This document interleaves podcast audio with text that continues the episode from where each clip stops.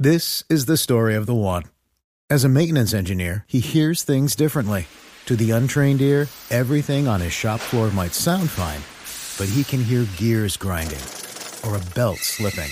So he steps in to fix the problem at hand before it gets out of hand. And he knows Granger's got the right product he needs to get the job done, which is music to his ears. Call, clickgranger.com, or just stop by. Granger, for the ones who get it done.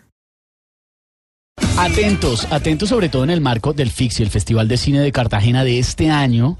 Este nombre va a dar mucho de qué hablar, Juan David. The Smiling Lombana, el, el más reciente documental de La Esperanza Producciones, en colaboración también con Caracol Televisión. Así es. ¿Usted le ha parado bolas al tema? Sí, sí, le he parado bolas y sobre todo a quien lo hace, porque recuerde usted que hace un par de años nos sorprendió con un documental muy bonito, Carta a una sombra. sobre Héctor Abad Gómez. Se ganó dos premios India Catalina, Carta una sombra, y aquí está precisamente su codirectora, es directora de cine, es una mujer espectacular que nos va a contar de qué trata The Smiling Lombana. Daniela Abad, bienvenida a Mañanas Blue. Hola a todos, muchas gracias por invitarme. Bueno, cuéntenos todo, absolutamente todo, porque los amigos de Mañanas Blue quieren saberlo sobre Smiling Lombana. Bueno, este es un documental eh, que es sobre mi otro abuelo, sobre mi abuelo materno. Ya no tengo más abuelos, entonces ya no les voy a contar más. o sea, aquí cerramos. Exacto. Ya, el ciclo abuelos lo cerramos con Sí, bueno. Seguiría con las abuelas. Bueno, ya no puedo más, más documentales Este es, de la familia. este es sobre su abuelo Tito Lombana. Este es sobre mi abuelo Tito Lombana, que fue un escultor eh, muy desconocido en Colombia, conocido solo por haber sido el escultor de los zapatos viejos de Cartagena, Mm. que sin embargo no llevan su nombre, sino que están firmados con el nombre de su hermano Héctor Lombana, ¿Y por qué? porque él los demolió en 1994. Pero cuál es la historia, por supuesto, la contará en Smiling Lombana, Esa pero nos puede adelantar algo. Eh, pues digamos que fue un- es una pelea como entre hermanos y mm, mi abuelo hizo los zapatos en el 56 eh, aproximadamente y después su hermano eh, Héctor Lombana los, los, los tumbó, los, los derrumbó y los volvió a hacer en el 94. Pero eso y otras cosas se cuentan en el documental. Digamos, es un documental sobre un escultor y sobre cómo su vida se fue eh, transformando y cómo sí fue cambiando y, y él terminó por abandonar el arte. Y, pero ¿cuál es, digamos, cuál es la línea eh, que traza eh, este nuevo documental? En el anterior, por supuesto, es eh, em, eh, sacar del ostracismo eh, la figura de una persona tan importante en Medellín y en el país como Héctor Abad Gómez y, y su legado en defensa de los derechos humanos. Acá, ¿cuál es esa línea? Bueno, digamos, este es un abuelo que yo tampoco conocí, entonces es también como una búsqueda. Eh, Yo lo conocí cuando era muy pequeña, solo lo vi una vez. y, y ya, siempre me escondieron, digamos, su historia y su figura.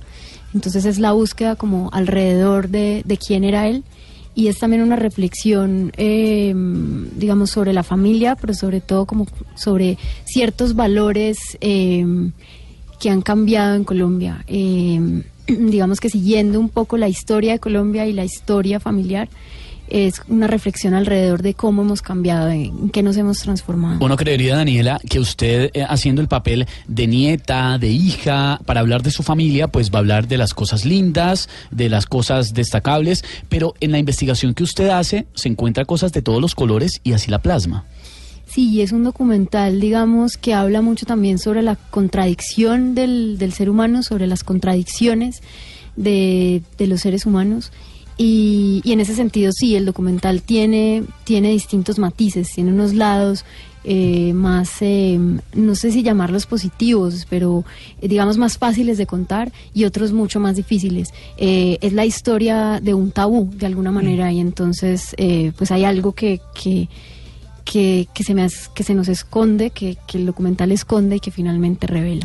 Y, y dices eso, que te estuvieron escondiendo esta historia más o menos durante mucho tiempo, que quizás no, no la conocías. ¿Qué, ¿Qué fue lo que más te impactó de lo que descubriste, digamos? ¿Qué, qué es lo que te queda marcado más allá de algunas situaciones puntuales que, que descubriste y dijiste, bueno, esto, esto pasó, esto estuvo en, en mi familia durante mucho tiempo? Sí, bueno, yo no, no puedo contar exactamente qué fue lo que descubrí y obviamente eso me, me impactó. Eh, Si nos puede dar una probada de por qué ladito sería, no, sería no interesante. puedo, es un spoiler, no, sé, no. No, no hay que forma de contarlo sin, sin tirarse la historia. No hay forma, pero lo que sí puedo decir es que, digamos, eh, digamos que eso me llevó a reflexionar sobre sobre eso, sobre las contradicciones de los seres humanos y sobre cómo nuestra vida puede cambiar según las decisiones que tomemos, eh, a dónde podemos llegar, hasta qué punto podemos llegar. Em, es un poco eso, digamos, es una reflexión que en últimas, independientemente de lo que yo descubrí o no, eh, reflexiona sobre, sobre eso, sobre esos matices y sobre también em, ciertas decisiones morales. Tiene que, tiene que ver con el romance de su abuelo Tito Lombana con una italiana muy guapa, liberal, muy inteligente. ¿La cosa es por ahí? La historia es también una historia de amor. La historia es también una historia de amor y de desamor. Le tiene un poquito, ¿cierto? Un poquito.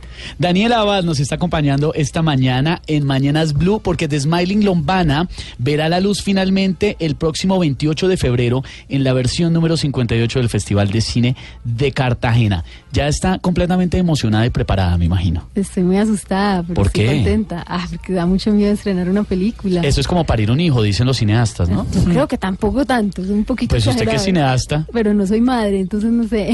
No tanto dolor. Oye, quisiera saber el- el- el- en el proceso de, de la titulación de una obra, eh, eso, eso cómo se da, es decir, por, Smiling Lombana, que, que- estabas tratando de, de- de retratar ahí. Sí, em, bueno, el título puede sonar un poco pedante porque es en inglés, pero digamos que eso está justificado. El Lombana sonriente es la traducción. Mm, sí, el sonriente lombana, Sí. el lombana sonriente.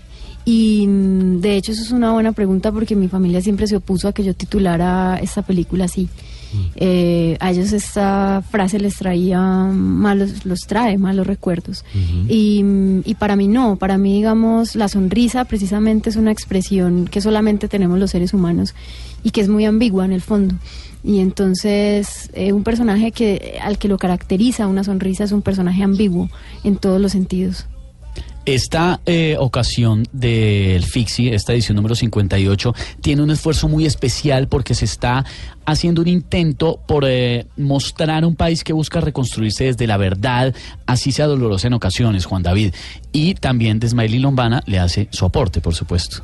Sí, es una búsqueda por la verdad o ni siquiera, digamos, por contar lo que, lo que hemos escondido, eh, porque de pronto le hemos dado demasiada importancia a los tabúes y de pronto eh, contando lo que, lo que se ha escondido podemos concentrarnos en otras cosas que tal vez son más importantes. 33 largometrajes, párele bolas a las cifras del Fixi de este año. 33 largometrajes y 32 cortometrajes. Arranca el 28 de febrero hasta el 5 de marzo. Todas las películas van a competir por la India Catalina, la estatuilla muy tradicional, la de toda la vida, con la que el festival reconoce a las películas ganadoras, que además reciben más de 100 millones de pesos en premios. Un apoyo para el cine colombiano muy, muy importante, ¿no? Para que la gente se anime a mostrar historias, a contar esas historias diferentes de Colombia. Sí, Daniela, y mm, en su familia, ¿qué le dicen? Es decir, ya escarbó en, eh, en las dos líneas familiares, ¿le Sí. esconden los álbumes ahora, Ahora. o qué hace? No se le puede mostrar nada a esta niña. No, ya deben suponer que estoy cansada, ya estoy cansada. Escondan, escondan, tapen que si no Daniel hace una película. O al contrario, deben aparecer tías y tíos para que le hagan una película también. Digan, ¿Sí? ahora me toca a mí. No la molestan en la familia, venga, hágame una película, Daniela, no sé si. Un poquito. No, mis amigos ya quieren que haga sus películas, entonces. Bueno, chévere, ¿no? No, yo ya no quiero hacer nada de alguien conocido, ya, mejor alguien desconocido. Chuleado. Amigos y familia, por allá. Ya. ¿Cuál puede ser el nuevo reto?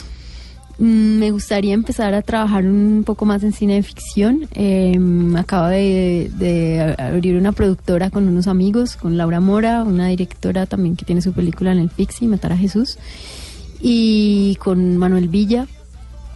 Y bueno, acabamos de abrir esa productora, se llama La Selva, y esperamos hacer otros proyectos, no solo nuestros. Y sí, y empezar a hacer de pronto alguna cortometraje o alguna película de ficción. Daniela Abad se encuentra con nosotros. Gracias por haber pasado por la cabina de Mañanas Blue, directora de cine, codirectora de Carta a una sombra y ahora se lanza con The Smiling Lombana, la historia de su abuelo Tito Lombana, el artista que no sabíamos es el artista original de los zapatos viejos de Cartagena. The Smiling Lombana es la más reciente colaboración documental entre La Esperanza Producciones y Caracol Televisión. Pues Daniela, éxitos, ahí vamos a estar atentos, ya que no nos contó, pues nos toca esperar el estreno el 28. Eso me parece muy bien que vengan todos, están muy invitados. Y si no, en salas de cine más adelante también creo que estaremos. Los que, los que no alcanzamos a ir a Cartagena para esa fecha. Exactamente. Bueno, no sabemos, ¿no? Hasta ahora. De pronto ante nueva orden lo haríamos, Octavio. 12 del día, dos minutos. Vamos a actualizar las noticias en Blue Radio.